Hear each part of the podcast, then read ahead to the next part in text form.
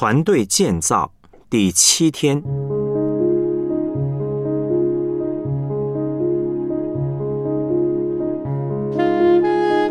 推行事工的三要素：目标、团队、时间表。以弗所书四章十一到十六节，他所赐的有使徒，有先知，有传福音的，有牧师和教师。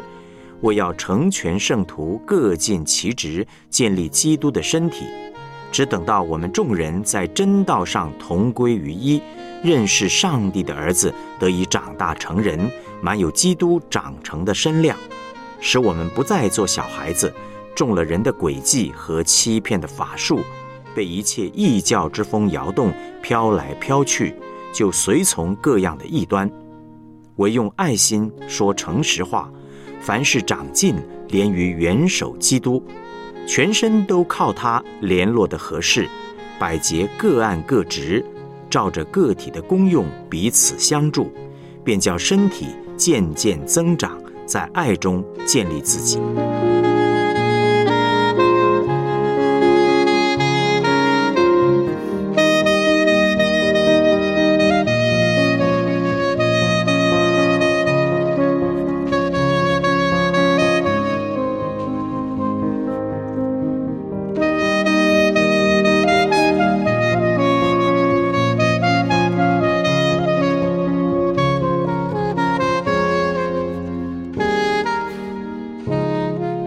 来思想主题信息：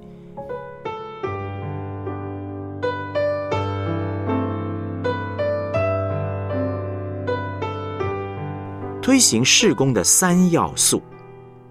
关于推行事工呢，第一，我们要清楚知道目标是什么。教会事工的目标就是要得人，外展要得人，对内造就也要得人。有工人才能有工作。所有教会的事工可以简单的分成对外、对内两大方向。对外呢是词汇事工和布道，外展要先有词汇事工做基础，布道才会有效果。只有以词汇事工做基础，无条件表明主的爱，我们才能够布道得人。对内呢，则是祷告和装备，透过祷告来依靠主。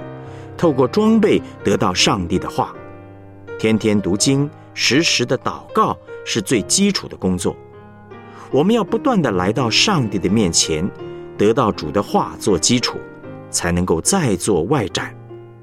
外展与造就两项呢，都要有很清楚的目标。例如，我们进行装备课程，具体要装备多少人呢？我们要去外展，外展的平台在哪里呢？怎么得着呢？目标都必须非常的具体。第二呢，是要有团队，任何层级都需要有领导团队，我们才能够完成造就与外展，才能够遵行大使命。自己做门徒，也带领别人做门徒。领导团队非常的重要，没有团队，任何的牧养事工都没有办法完成，这是关键。第三呢是要有时间表。希腊文表达时间呢有两个字，一个呢是时机，另外一个是时间。这个时机指的是要能够判断时节，抓住机会；而这个时间是时间的量，要弄清楚时间表要怎么分配。因此呢，时间表。不只是指时间的量，也包括了时机。有些时机过去就没有了。例如，现在是一个面对同性议题的一个时刻，我们要赶快利用这个机会来做门徒训练。训练什么呢？认识婚姻，认识家庭，以及如何好好的帮助这些同性恋者，帮助在性倾向、性别认同上有状况的人。这些。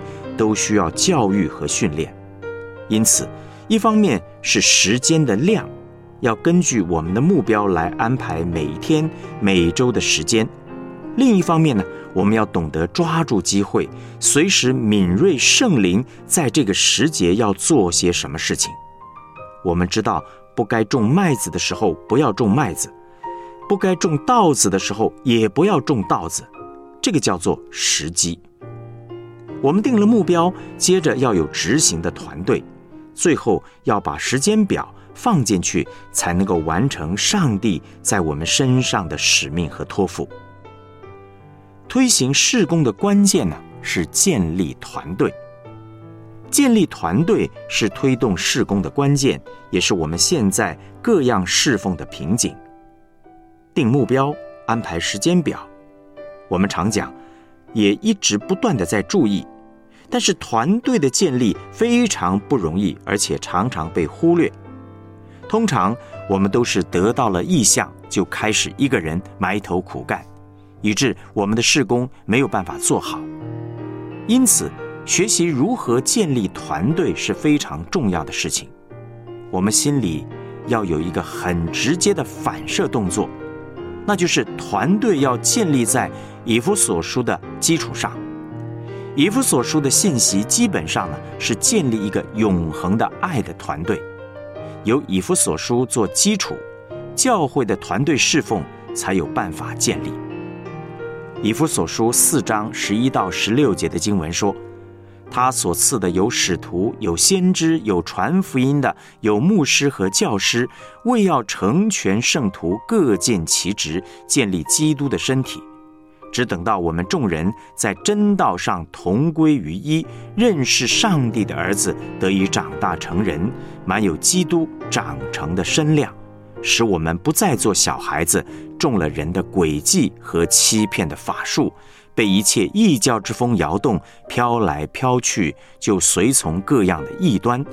唯用爱心说诚实话，凡是长进，连于元首基督，全身都靠他联络的合适，百节各按各职，照着个体的功用彼此相助，便叫身体渐渐增长。在爱中建立自己。这段经文的第十五节说：“凡事长进，连于元首基督。”还有十三节说：“认识上帝的儿子，得以长大成人，满有基督长成的身量。”都告诉我们，基督才是建立团队的关键。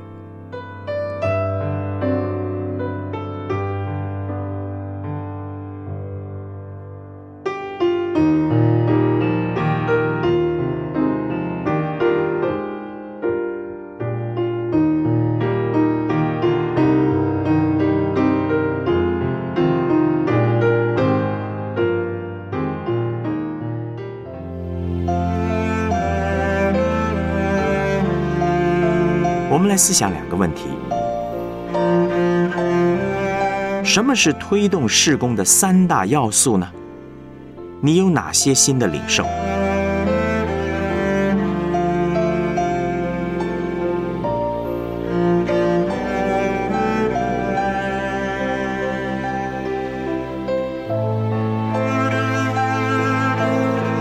在推动事工的三大要素中，你最容易忽略哪一点？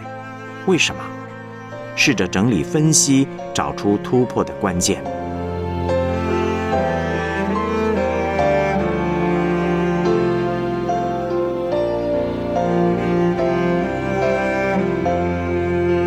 我们一起线上祷告，亲爱的主，我感谢你，因为认识你，我才学会如何在教会中侍奉。学习定定目标，学习团队侍奉，学习管理时间，特别是学习如何与人同工，建立团队。我承认自己对你的认识还很有限，愿圣灵来帮助我，也帮助我们团队。信赖耶稣的话，依靠耶稣的恩典，让我们的教会显出耶稣的荣耀来。奉主耶稣基督的圣名祷告。阿门。